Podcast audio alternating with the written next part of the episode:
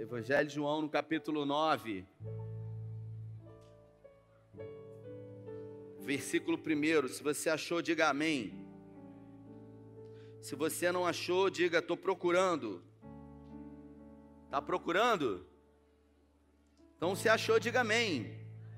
Graças a Deus por isso. É, eu trago a mensagem do Eugene Peterson. Minha tradução deve ser diferente da sua. Mas diz assim: Caminhando pela rua, Jesus viu um homem cego de nascença. Seus discípulos perguntaram: Rabi, quem pecou? Esse homem ou seus pais, para que ele nascesse cego? Jesus disse: Vocês estão fazendo a pergunta errada. Repita comigo: Vocês estão fazendo a pergunta errada. Então, vira para quem está do seu lado e carinhosamente fale essa frase: Você está fazendo a pergunta errada. É. E aí diz assim: Procurando a quem culpar. Não há nenhuma relação de causa e efeito aqui. Em vez disso, olhem para o que Deus pode fazer. Precisamos trabalhar com energia por aquele que me enviou enquanto o sol está brilhando. Quando a noite chegar, o expediente acaba, mas enquanto estou no mundo, há bastante luz. Eu sou a luz do mundo. Dito, dito isto, ele cuspiu no chão e fez uma mistura de barro com saliva, esfregou a mistura nos olhos do cego e disse: Vá lavar-se no tanque de Siloé, que significa enviado. O homem foi e lavou-se e passou a enxergar. Momentos depois, a cidade estava em alvoroço. Os parentes do homem e aquele e aqueles que durante todo o ano estavam e conheciam o mendigo ali perguntaram: Não é esse o que conhecemos que se assenta aqui a medigar? Outros diziam: É ele mesmo. Mas alguns diziam: Não pode ser o mesmo homem de jeito nenhum. É só alguém parecido com ele. Mas o homem confirmou: Sou eu mesmo. Eles o interrogaram como você conseguiu enxergar? Um homem chamado Jesus fez uma mistura, esfregou os, nos meus olhos e disse: Vá ao tanque de Siloé. E eu fiz o que ele disse: lavei-me e comecei a enxergar. Até aqui, feche os seus olhos. Pai, essa é a tua palavra e nessa noite em graça pedimos que o Senhor fale conosco, que o Senhor ministre aos nossos corações segundo uma, uma vida prática a tua palavra, ela é remédio, a tua palavra é cura, a tua palavra é poderosa e por isso pedimos que sobre a tua palavra nessa noite possamos receber tudo aquilo que o Senhor tem para as nossas vidas em nome de Jesus. Resolvi colocar esse tema na mensagem, você está fazendo a pergunta errada. Para a gente entender um pouco desse contexto aqui vivido em um dos mais explícitos milagres de Jesus. Esse milagre é um milagre que contém muitos elementos, são especificamente sete cenas específicas desse milagre. É um milagre que João ele detalha muito bem sobre aquilo que Jesus realizou. Era a festa dos tabernáculos em Jerusalém. Jerusalém estava recebendo uh, visitantes de todas as partes. Ela estava realmente muito cheia. E Jesus, como sempre, estava andando pelas ruas estreitas de Jerusalém com os seus discípulos e o seu olhar estava atento a todos, aquilo que estava à sua volta. E aí eu queria que você imaginasse a cena. Não eram ruas largas, eram é, vielas bem estreitas e uma grande multidão de pessoas estavam transitando por ali. E o texto que eu acabei de ler diz que um homem adulto, um homem cego de nascença, ele estava uh, tudo leva a crer numa escadaria que levava a uma sinagoga ali. Ele estava próximo à porta de uma sinagoga. Ele estava ali mendigando, esperando para que pessoas tivessem compaixão dele de alguma forma e abençoassem a vida dele com algum tipo de alimento ou com alguma moeda. Ele era um pedinte, alguém que nunca havia visto a luz do dia. Esse homem aqui, ele nunca enxergou nada durante toda a sua vida ele nasceu em meio a uma escuridão.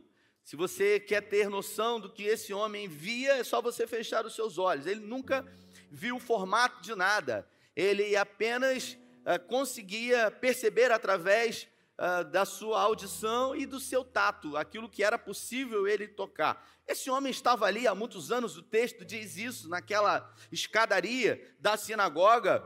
Há muitos anos pessoas passavam por ali, até conheciam ele, mas ninguém nada fazia por ele. Até que naquele dia Jesus estava passando com os seus discípulos e durante algum tempo ali, esse homem estava ali, mas naquele dia foi diferente. Diante de muita gente, Jesus resolveu enxergar aquele homem quando parecia ser improvável, porque Jesus poderia passar não na festa dos tabernáculos, quando Jerusalém estava tomada de pessoas, mas ele resolveu passar nesse dia.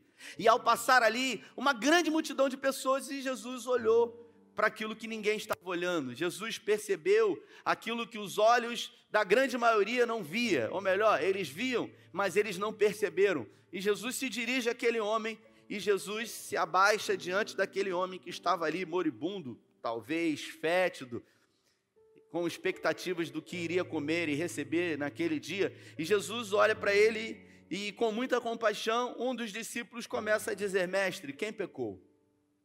Ele ou os seus pais, para que isso viesse a acontecer com ele? Um cego de nascença, ele era um cego, ele era considerado amaldiçoado. Um cego de nascença, Tércio, ele era considerado alguém amaldiçoado por Deus porque a tradição judaica dizia que era possível até que você pecasse dentro do ventre da sua mãe, mas era bem provável que Deus resolveu amaldiçoar você. Então, somente Deus poderia abençoar ou enviar alguém que curasse você. O fato é que aquele homem estava ali há muito tempo, há muitos anos ali. E Jesus olhou para aquele homem olhou para os discípulos que disseram para ele o seguinte: Quem pecou? Jesus se dirige para os seus discípulos dizendo para eles o seguinte: Olha, vocês estão fazendo a pergunta errada. Porque o ser humano ele está sempre buscando respostas. A gente está sempre querendo resposta para situações que estão nos acontecendo. Jesus disse: vocês estão olhando para uma situação de causa e efeito, ou seja, pecou, aconteceu alguma coisa. O pecado foi cometido e por isso alguma coisa ruim aconteceu, mas nem sempre coisas ruins acontecem por causa do pecado. E isso já desmistifica muita coisa na minha vida e na sua vida, porque muitas são as vezes que nós somos acometidos de situações difíceis e não, e não estamos numa vida pecaminosa. E a gente acha que coisa ruim só acontece com quem está em pecado, mas coisa ruim também acontece com gente boa. E eu chamo isso de circunstâncias da vida. A vida ela é cíclica, ela é feita em ciclos, ela é estacional. Nem sempre estamos no verão, onde o sol, o calor, a alegria é contagiante. Existem momentos na minha e na sua vida, Fábio, que nós estamos passando pelo inverno. E o inverno, as pessoas elas tendem a estar mais introspectivas. E Jesus então se dirige para os seus discípulos e diz para eles: Olha, não tem nenhuma relação de causa e efeito. E eles estavam esperando uma resposta. Você que está vivendo um problema na sua vida, uma dificuldade, e você não vive uma vida em pecado, você tenta honrar a Deus, você cumpre a palavra dele, mas mesmo assim, circunstâncias ruins chegam até você e você pergunta: Senhor, por que está acontecendo isso na minha vida? Jesus então diz para aqueles discípulos o seguinte: olha, toda dificuldade, toda enfermidade, é um momento para que a glória de Deus se manifeste. Então, se você está passando uma situação difícil, eis aí uma grande oportunidade para que a glória de Deus se manifeste na sua vida. Se você está vivendo dias difíceis, se você tem um problema físico, emocional, financeiro, espiritual, eis aí uma grande oportunidade para que Deus manifeste a glória dele na sua vida. Glória a Deus. Aleluia, pastor. E por que não hoje? E por que não agora? Porque nós sabemos que Deus é poderoso, cremos e ouvimos histórias sobre aquilo que ele já fez. E se cremos nesse Deus poderoso que realizou no passado coisas extraordinárias, por que, que não cremos que ele pode fazer agora na minha vida? Por que, que não cremos que ele pode mudar a minha realidade nesse exato momento? Daí já é um pouco demais. Será que Deus ele resolveu tirar férias? Será que Deus resolveu não realizar mais milagres? Ó, ele deu um tempo, né? Ele parou um pouco, ele até faz, mas hoje ele está mais devagar. A verdade, irmãos, é que Deus continua realizando milagres. O nosso Deus, ele continua realizando grandes obras na terra. Mas se você observar Jesus aqui, ele simplesmente faz algo totalmente inusitado, Dardo. Ele simplesmente se agacha, ele cospe no chão e ele pega um pouco de lama, de barro, e ele pega com os seus dedos e coloca nos olhos daquele homem e diz para ele: Ó, faz o seguinte, dá um pulo no tanque de Siloé, que era próximo dali, e se lave lá, porque você vai ser curado. Quando eu leio isso, pastor Jorge, eu me faço a seguinte pergunta, Rafael: será que se Jesus dissesse para aquele homem, eu quero que você veja, os olhos dele seriam abertos, sim ou não? Sim ou não, gente? Então por que, que Jesus cuspiu? Então por que, que Jesus pegou, fez lodo e botou nos olhos dele e mandou ele ir no tanque de Siloé, que quer dizer enviado, aquele tanque lá, que está lá na ponta, que dá para o Monte Sião, aquele tanque lá que o Ezequias fez o túnel, que deságua lá. Por que, que Jesus fez isso? Porque se você observar mais à frente, o cego Bartimeu, ele não cuspiu, não fez lodo. Ele simplesmente disse: que seja segundo a tua fé. Mas agora Jesus resolveu fazer diferente. E por que que Jesus fez diferente, fez de uma forma tão inapropriada? Porque Jesus mostra para a gente, Cristo, que ele não trabalha segundo uma ótica humana. Jesus ele não segue nenhuma regra específica para curar, para se manifestar. Jesus ele não tem um padrão específico e nós, como humanos, somos especialistas em nos apegar a padrões, porque a gente sempre acredita que Deus vai realizar de um jeito. Nós sempre estamos escolhendo caminhos para o Senhor realizar nas nossas vidas. Nós sempre estamos condicionando o jeito, a maneira que Ele vai realizar e como nas nossas vidas. Eu vou citar um exemplo. Quando você passa por um problema financeiro, e esse problema chega até você e te pega de uma forma inesperada, a primeira coisa que você pensa é que Deus vai usar alguém que você conheça para te ajudar e te abençoar. Isso é construir um caminho para que o Senhor abençoe, mas Deus ele não anda, ele não se move nos caminhos criados pelos homens. Ele cria os seus próprios caminhos. Deus constrói os seus caminhos em meio a tempestades e tormentas. O capítulo 1 do profeta Naum diz isso. Deus ele não segue nenhuma lógica humana. E ele é especialista em nos surpreender. Ontem a gente teve a mesma festa da roça aqui, lá no SEI de, de, de Itaipu, pastor Valdir Brasil. E o pastor Valdir Brasil também está numa obra, adquiriu um imóvel lá. E ele ganhou um carro, um Ford Fox, um Fox é, 2000, acho que 16. Um irmão deu e ele fez uns númerozinhos para sortear. E ele falou comigo, eu falei, eu vou comprar. E eu comprei, eu falei, eu vou ganhar o carro. E ele falou, o, o sorteio vai ser nove e meia da noite. E eu vou fazer uma chamada de, vivo, ao, chamada de vídeo ao vivo para quem ganhar. E quando vai ser 10 horas da noite, ele disse. Vou chamar, fazer uma chamada de vídeo. E quando foi nove e meia da noite, eu vi uma chamada dele. O que, que eu pensei, irmãos? Pelo amor de Ainda tinha um bilhete assim, porque eu não peguei o, o, o carnê. Falei, eu quero comprar, mas ele está em Niterói. Aí ele falou, tudo bem. Ele me mandou uma foto. O Alexandre está lá embaixo. O que, que eu falei com você, Alexandre? Fala alto. E eu comecei a ganhar o carro, meu Deus. Eu falei, ganhei o carro. E ele, caramba, parabéns, meu Deus. E eu ganhei o carro. Eu falei, que doideira. Eu sabia que eu ia ganhar. Aí depois eu olhei e falei, não são 10 horas. Aí eu olhei, ele falou, tá aí o seu bilhete. Te liguei para te mandar. Aí eu falei, meu Deus. E eu falei para ele, cara, meu coração está acelerado, cara. Que doideira. Em menos de um minuto eu ganhei e eu perdi o mesmo carro. Meu Deus. Que loucura. E quando chegou a noite, o Valdir me mandou o vídeo do ganhador. E o Valdir disse que o cara ele tinha acabado de ser mandado embora. Semana passada ele foi mandado embora. Três filhos, dois filhos, pequenos. A mulher não era crente da igreja, ele era de uma outra igreja.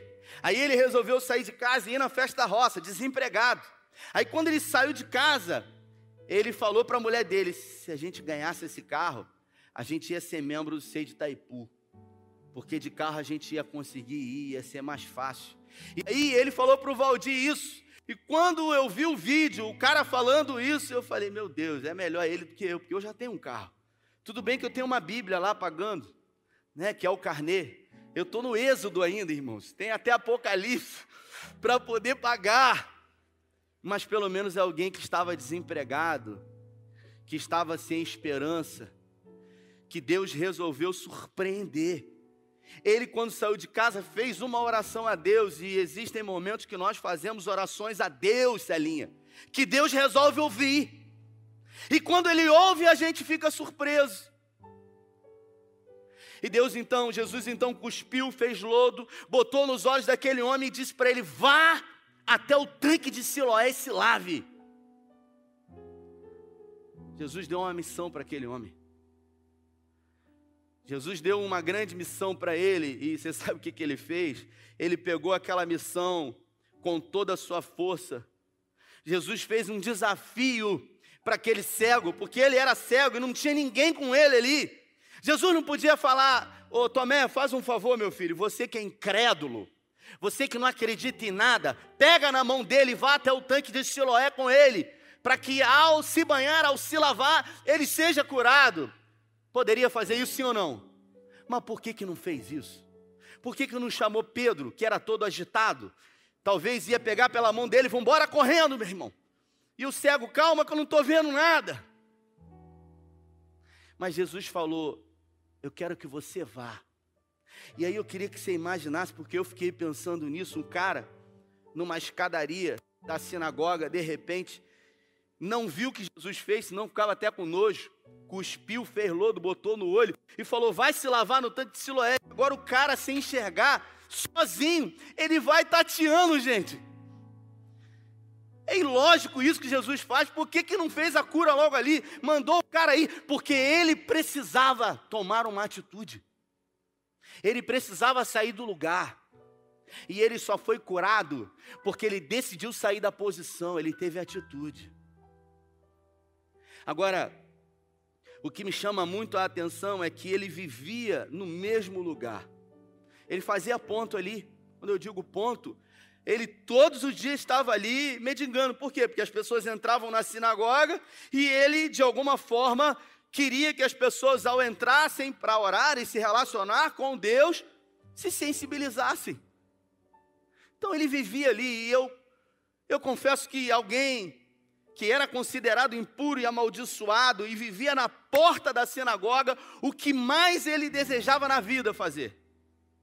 Entrar ali dentro porque aquele ambiente era um ambiente onde Deus se manifestava, onde a palavra de Deus era lida, onde milagres provavelmente também eram realizados através do poder da palavra de Deus, mas ele não podia entrar, porque ele era amaldiçoado. Então ele ficava na porta. Então, durante muitos anos, Arquimedes, ele não podia entrar. E Jesus mandou ele sair dali, porque não curou ele na porta mandou ele ir no tanque. Ele foi se arrastando, tateando, não sei quanto tempo demorou. Ele desceu as águas do tanque de Siloé. Eu tive lá em 2019. Uma cachoeirinha, pouquinha água, lá está tudo seco. Mas é um retângulo lá de mais ou menos 5 metros por uns 10, 5 metros de profundidade, era o que era. Tá, tem obras lá. E ele foi e ele se lavou. E quando ele se lavou, a Bíblia fala que os olhos dele se abriram. Ele teve atitude, ele acreditou. Ele acreditou que era possível mesmo depois de anos. Ah, ele sabia quem era Jesus, ele não sabia quem era Jesus. Ele só sabia o nome de Jesus porque alguém disse que era Jesus que estava fazendo isso com ele. Porque se você lê o texto depois, as pessoas perguntam para ele, os amigos, os vizinhos, os parentes: Ué, você não era cego? E as pessoas que viam ele todo dia ali, passavam por ele, mas ignoravam ele e falavam: peraí, mano, você não é aquele cara que ficava ali? Porque muita gente só vai perceber a gente depois que milagres foram realizados na nossa vida. Muitas pessoas só vão verdadeiramente conseguir enxergar a nós quando Jesus resolver fazer um milagre nas nossas vidas. E aí as pessoas vão olhar e dizer: caramba, mas foi de repente. Caramba, mas como é que fez? Como é que realizou?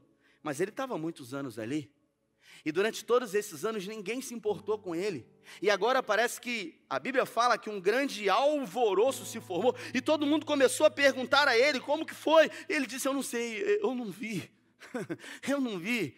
Foi um tal de Jesus. O Eudine Peterson diz isso. Foi um tal de Jesus. Ele cuspiu, fez lodo, botou no meu olho e me mandou ir no tanque de Siloé. E o que mais? Eu fui. E por que, que você foi? Porque eu acreditei. Porque eu tive atitude. E ao ter atitude, mesmo estando ali há muito tempo, eu recebi o meu milagre. E agora todo mundo está indagando porque era um sábado. E o sábado, na época, estava acima dos homens. E aí aquela turma da religiosidade dizendo: não, mas não pode, não é assim. E aí a família que não se importava com ele agora passou a se importar, dizendo: não, a gente tem que levar você na sinagoga. A gente tem que levar você diante dos fariseus. E agora esse homem é levado no objeto de desejo, de sonho da vida dele, porque provavelmente depois de enxergar, o segundo maior sonho dele era entrar numa sinagoga. E agora ele entra.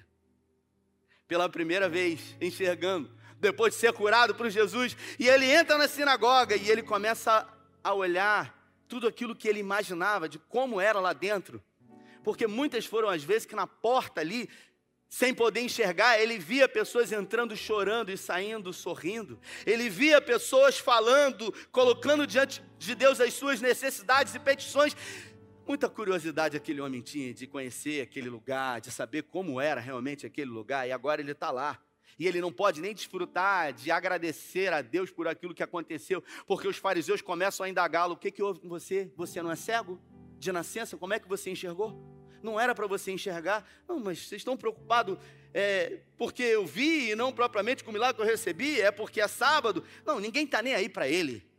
E aí começam a indagar, como assim? Foi um tal de Jesus, eu não sei. E começam a perguntar, uma espécie de interrogatório começa a ser feito, e ele fala: Eu não sei, o que eu sei é que eu era cego e agora eu vejo. Vamos chamar os pais chamam os pais do homem e colocam diante dele e perguntam: É o filho de vocês? E eles dizem: É o nosso filho. E por que, que ele está enxergando agora? Eu não sei. Porque os fariseus haviam sentenciado que seriam expulsos da sinagoga as pessoas que dessem crédito a Jesus. E os pais começam a ficar com medo. O próprio texto diz isso. E os pais dizem: Olha, ele já é grande. Pergunta para ele. Eu, a gente não sabe. A gente não quer se meter, a gente não quer se comprometer. Então, por favor, pergunta para ele, porque ele já é grande. E aí começam a perguntar de novo. E ele então retruca para os fariseus, dizendo: Vocês querem ser discípulos de Jesus? Porque vocês estão perguntando tudo sobre ele.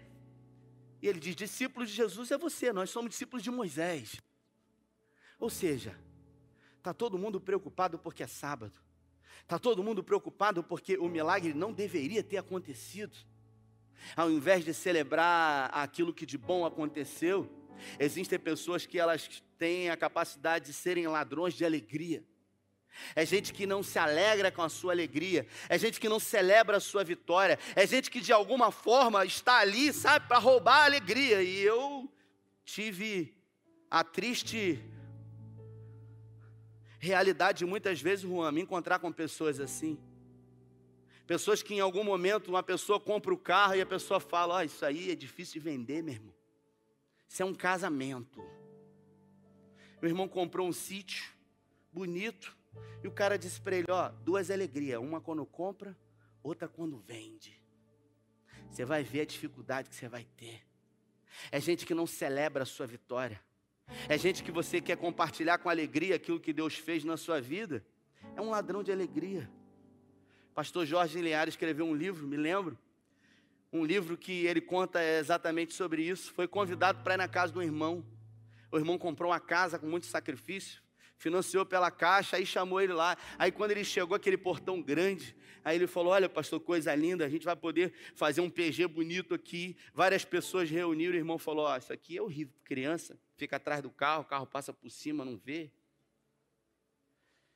E aí foi entrando na casa, uma cozinha linda com aqueles mármores, e o irmão falou: Isso aqui fica tudo preto, encardido. Você achando que é brincadeira? Não. E aí foi subindo. A casa toda é de vidro, isso aqui é uma trabalheira para limpar, você vai ver. Isso aqui a marisia fica horrível. É gente que nunca celebra, nunca se alegra. É gente que nem percebe, é igual o mau hálito. Todo mundo que está em volta está vendo, mas a própria pessoa, ela não consegue perceber a forma, ela não já se alegra mais com a conquista do outro. E aquilo que era um sonho para ele, porque o maior sonho dele, depois de enxergar, talvez, seria ir a uma sinagoga. E agora, quando ele realizou o sonho, ele foi expulso, porque ele foi botado para fora. Ele foi colocado para fora daquilo que representa a casa de Deus. Como assim? Que tipo de amor é esse que é pregado que ao invés de aproximar, afasta? Que ao invés de atrair, extrai? Que ao invés de acolher, repulsa as pessoas? Existem muitos lugares assim, onde as pessoas elas não são acolhidas, onde as pessoas elas não são bem-vindas. Ele foi expulso da sinagoga. E agora, sem o pai, sem a mãe para defender, mas enxergando, feliz da vida. Alegre por aquilo que recebeu, mas não sabia nem quem havia realizado da vida dele. E o texto diz que depois que ele foi expulso da sinagoga, Jesus foi ao seu encontro. Porque se ele foi expulso da casa de Deus, o Deus da casa foi ao seu encontro, revelando o seu amor, porque o Evangelho de Jesus, ele, ele inclui, ele não exclui. O amor de Cristo pelos perdidos e inclusive pelos pecadores, ele é um amor que não condena, que não acusa, que acolhe. E a Bíblia fala que Jesus se apresenta diante dele Jesus soube que eles haviam expulsado, procurou ele e o achou, então perguntou: Você acredita no filho do homem? Jesus fez uma pergunta para ele. Esse homem aqui, queridos, ele era totalmente sedento e aberto a receber aquilo que ele, aquilo que ele nunca havia recebido. Porque durante muitos anos as pessoas ignoravam, provavelmente até mesmo para contribuir com poucas moedas, as pessoas sequer gostariam de encostar a mão na mão suja dele. Só que agora ele era alguém que o milagre havia sido realizado na vida dele. E as pessoas resolveram ter um olhar sobre ele. E agora uma pessoa que ele não conhece, ou pelo menos nunca viu, se dirige para ele e pergunta para ele se ele quer, se ele acredita no Filho do Homem. O homem disse: Senhor, mostre-me para que eu possa crer nele. Jesus disse: Você está falando com ele. Não reconhece a minha voz. Ele não conhecia Jesus.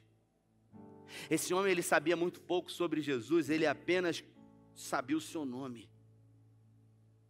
E quando Jesus diz: Você não reconhece a minha voz, provavelmente ele deve ter fechado os olhos dele e ter lembrado daquele homem que disse para ele: Vá até o tanque de Siloé e lá você será curado. E o texto diz que imediatamente ele se prostrou diante de Jesus e ele o adorou. Sabe, queridos, eu vivi algumas experiências incríveis com o Senhor. Eu vivi desde a minha conversão experiências extraordinárias da parte de Deus e eu sempre digo para o Senhor: Senhor, o Senhor é um Deus de novidade de vida. É muito bom quando a gente tem experiências no passado com o Senhor, mas é muito ruim quando a gente vive de um saudosismo de coisas que nós vivemos há tanto tempo atrás, porque em 1900 eu tive uma experiência, o Senhor falou comigo, eu vivi algo e hoje Hoje eu entro na sinagoga e saio e não sinto nada. Hoje eu me relaciono com um carpinteiro só de ouvir falar. Hoje eu não consigo sequer mais perceber Jesus perto de mim.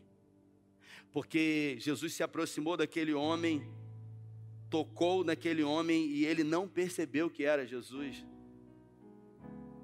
Aquele homem, ele viveu coisas terríveis, inclusive dentro da sinagoga por causa da religiosidade. Quando ele foi expulso, Jesus foi ao seu encontro. O evangelho de Jesus Cristo, ele não é meritocrático. Você não adianta ter mérito para poder receber ou alcançar alguma coisa da parte de Deus. O evangelho de Jesus Cristo, ele não é para aqueles que são merecedores, pelo contrário. O evangelho de Jesus Cristo, ele é para os excluídos, para os incapazes, para os improváveis. E eu tenho uma pergunta para fazer para você. A mesma pergunta que Jesus fez para esse homem: Você acredita no Filho do Homem? Você acredita verdadeiramente que Jesus está aqui? Porque ele disse que onde dois ou três estiverem reunidos em meu nome, ali eu estarei. E Jesus não mente. Quem mente são os filhos do diabo, João 8,44. Quando Jesus disse para alguns: Vós tendes por pai o diabo, porque ele é homicida desde o princípio, mentiroso e pai da mentira. Não, nós não somos filhos do diabo, nós somos filhos da luz. Evangelho de João, no capítulo 8, Jesus diz: Eu sou a luz do mundo. Evangelho de João, no capítulo 9, ele revela ser a luz do mundo através de um homem que até então nunca havia visto a luz. Gênesis 1, no capítulo 3, se manifestou exatamente no encontro de Jesus com aquele homem, com aquele homem que vivia na escuridão.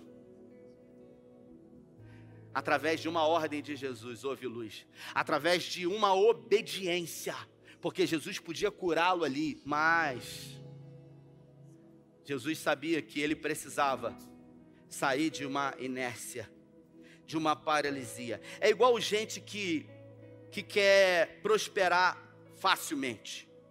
É gente que fala assim: Poxa, pastor, queria tanto ganhar na Mega Sena, eu ia ajudar tanta gente é gente que não sabe o que diz, porque não tem nem estrutura para lidar com o dinheiro que ganha hoje, que dirá com mais dinheiro que vem de uma vez só. Mas é 40 milhões, são 40 milhões de problema. Saiu uma pesquisa realizada nos Estados Unidos que mais de 80% das pessoas que ganham prêmios em loteria, elas ficam tão pobres ou piores do que antes de ganhar. Por quê? Vovó dizia: aquilo que vem fácil, vai fácil, mas isso se resume a uma questão de estrutura. Se você conhece pessoas que têm dinheiro, elas têm dinheiro por um motivo específico. Então, quem vive correndo atrás do dinheiro, o dinheiro vive correndo desse alguém. Esse homem, ele vivia atrás, não de enxergar com os olhos, mas ele vivia atrás de algo que ele nem imaginava que ele precisava, que era uma experiência com o Senhor, de luz na vida dele. Tudo que eu e você precisamos é de um encontro com Jesus verdadeiro. Ah, pastor, mas eu já tive um encontro com Jesus, eu já aceitei Jesus. É, mas o, o que de extraordinário tem acontecido na sua vida hoje? Porque o nosso Deus é um Deus de novidade de vida. E se vivemos de um saudosismo de coisas que já passaram, que evangelho é esse novo que Jesus pregou a vida inteira? Porque Jesus a todo momento fazia um milagre de uma forma diferente. Você acha que ele vai fazer o mesmo milagre do mesmo jeito na sua vida hoje? Eu queria orar com você. Eu queria orar com você, você que ouviu essa palavra, sabe? E você que entende que você precisa, cara. Você precisa. Você precisa viver algo novo na sua vida. Você precisa ser chacoalhado pelo Espírito Santo de Deus. Porque entra e sai já é a mesma coisa. Às vezes um louvor ou outro arrepia, levanta a mão, mas a vida não muda. É igual a história do filho, que o pai chegou em casa e chegou já tarde, abriu a porta devagar, tirou o sapato e foi no quarto em um dos seus filhos, abriu a porta silenciosamente e o filho estava de joelho dobrado. E ele ouviu a oração do seu filho dizendo: Deus, eu quero ser como o meu pai. Quando eu crescer, eu quero ser como ele. um homem como ele. E aquele pai olhou para dentro dele e ele viu que tipo de homem ele era. Que tipo de discípulo de Jesus ele era. E ele falou: A última coisa que eu quero que o meu filho seja é o que eu sou. Então, por favor, Senhor, não escute a oração do meu filho. Sabe? Se Jesus não recriminou esse homem que era considerado como um homem amaldiçoado por Deus, que foi expulso da sinagoga. O Deus da sinagoga foi o encontro dele na pessoa de Jesus. Eu creio com toda a minha força, de todo o meu coração, que Deus colocou essa palavra no meu coração para trazer você aqui para ouvir isso. Jesus podia curar aquele homem ali, mas ele falou: vá. E o cara foi tateando, se arrastando até o tanque de Siloé. Isso mostra para mim que na vida, para acontecer algumas coisas na nossa vida, a gente tem que ter atitude. Aí você já pensa assim, pô, vai me chamar lá na frente, porque você está preocupado com o que as pessoas vão pensar porque a gente sempre quer que Jesus faça do nosso jeito. Faz aqui onde eu tô. A gente quer fácil. A gente quer um milagre fácil. A gente não quer a parte onde a gente entra. Não, a gente quer a parte que Jesus faz tudo e muda tudo. Entra um dinheiro na minha conta, recebo uma ligação e eu vou ganhar um carro zero, sabe? Hoje eu olhei o vídeo novamente e eu disse assim: ainda bem, Senhor, que não fui eu que ganhei. Ainda bem que foi ele. Porque ele precisava mais do que eu. E o Senhor sabe disso. E eu falei isso de todo o meu coração. Porque às vezes a gente é egoísta. A gente tem dois sapatos, dois pares, mas tem um irmão que não tem nenhum. Então, queria que você fechasse seus olhos, mesmo sentado. Feche seus olhos. Se essa palavra falou com você, eu quero que mesmo no seu lugar você fique de pé.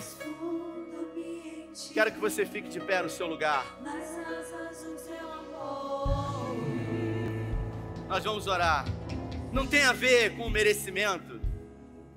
Não tem a ver com meritocracia, não tem a ver. Então, com quem tem a ver? Tem a ver com a graça, com o favor não merecido. Ah, mas um milagre não acontece duas vezes no mesmo lugar. Acontece. A verdade é que a maioria das vezes acontece de formas diferentes. O que realmente precisa é acreditar. E fé é acreditar. Esse cara aqui, entre outras palavras, Alexandre, ele acreditou. Eu não posso nem dizer que ele teve fé, ele acreditou. Estava ali, sabe? Ele não acreditou simplesmente no primeiro momento. Ele falou, vá, e ele Pô, por que, que não curou aqui, cara? O que, que tem esse tanque? O tanque de Siloé não é como o tanque de Betesda, que tinha uma história que um anjo descia. Em Siloé não tem isso. Por que, que não mandou no de Siloé? No de Betesda. Mandou no de Siloé. Porque Jesus é assim, ele faz o que ele quer. Com quem ele quer. E ele surpreende normalmente quem acredita. Quem acredita. Eu tive lá segunda-feira, dei um abraço no André, pregou para 18 mil. E eu falei para ele, eu queria parabenizar você, não é por causa disso aqui não, cara. Isso aqui é bonito, cara. 18 mil pessoas, tinha 10 mil fora. Eu falei, eu queria parabenizar você pelo coração. Porque eu fui líder de célula dele aqui e ele chegou a pregar para as pessoas numa célula e o olho dele brilhava. Do mesmo jeito que estava brilhando para pregar para 18 mil. Você entende que tem muito mais a ver com o coração do que qualquer outra coisa? Tem muito mais a ver como se encontra o nosso coração receptivo. Se você ouve essa palavra e você fala assim: não, cara, eu acredito, eu creio mais. Não tem mais, velho. A gente já está no segundo semestre e a sua vida só não vai mudar esse ano se você não entender que parte dessa mudança tem a ver com você. Eu recebo todo dia direct de pessoas dizendo: Cara, foi um irmão da igreja, foi alugar um imóvel. Aí o cara pediu 8 mil. Aí ele falou: Rapaz, eu lembrei de uma palavra que você falou.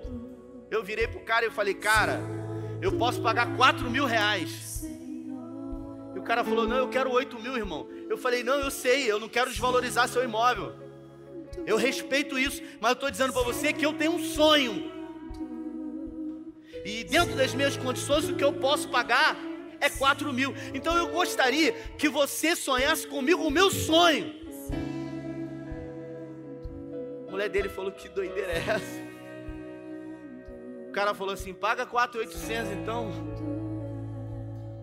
Aí ele: 4,500, nem eu nem você. Ele falou: Eu nem acreditei. Eu falei: Mas você teve atitude. E você acha que para o seu coração incendiar novamente é diferente? Tudo se resume a um posicionamento. E não é simplesmente vir aqui à frente, é, é se colocar diante dele, é ir até o tanque de Siloé. Você precisa ser obediente, porque Deus não quer sacrifício de ninguém, o que Ele quer é obediência. Ele deseja que nós obedeçamos a Ele. Sacrifício não quero, e sim obediência. Bota a mão no seu coração. Pai, nós cremos e entendemos que para o sobrenatural acontecer, não necessariamente precisa um ambiente onde as emoções nos tomam. O que precisamos realmente é acreditar, é ter fé, é ter atitude, é ter um posicionamento diante do Senhor e diante da vida. Por isso existem pessoas aqui, Pai, que precisam de viver aquilo que ainda não viveram, experimentar aquilo que ainda não experimentaram da parte do Senhor ainda esse ano. Uma mudança radical, uma conversão.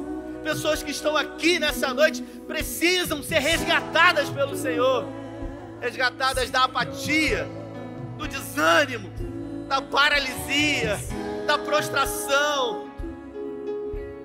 No nome de Jesus, Pai. Que esse encontro agora aconteça entre esse homem e essa mulher, o Senhor. Assim como o Senhor encontrou aquele homem sem esperança, sem perspectiva, na escada da sinagoga, olhou para ele, cuspiu no chão, fez lodo, botou nos seus olhos e deu a ele uma missão: vá até o tanque de Siloé. E ele foi porque ele acreditou, porque ele decidiu crer, mesmo contra a esperança, não sabendo quem disse, não vendo. Existem momentos na nossa vida que nós precisamos obedecer, mesmo sem ver, mesmo sem enxergar. Nós precisamos crer e confiar em Ti. No nome de Jesus, eu peço, Senhor, que cadeias sejam quebradas pelo poder do teu nome. Eu declaro aqui correntes quebradas na vida de homens e mulheres aqui, que eles desfrutem do favor, da bondade, do amor, que eles vivam uma experiência real, profunda contigo, em nome de Jesus, Pai. Nos permita sermos testemunhos de milagre na nossa vida, na nossa casa, na nossa família. Repreenda todo o intento do inferno sobre nós. Guarda a nossa casa, os nossos filhos, nos abençoe. E que possamos não mais ser os mesmos. É o que pedimos e oramos. Em nome do Pai, em nome do Filho e em nome do Espírito Santo. Se você crê e recebe, dê a melhor salva de palmas a Ele. santo.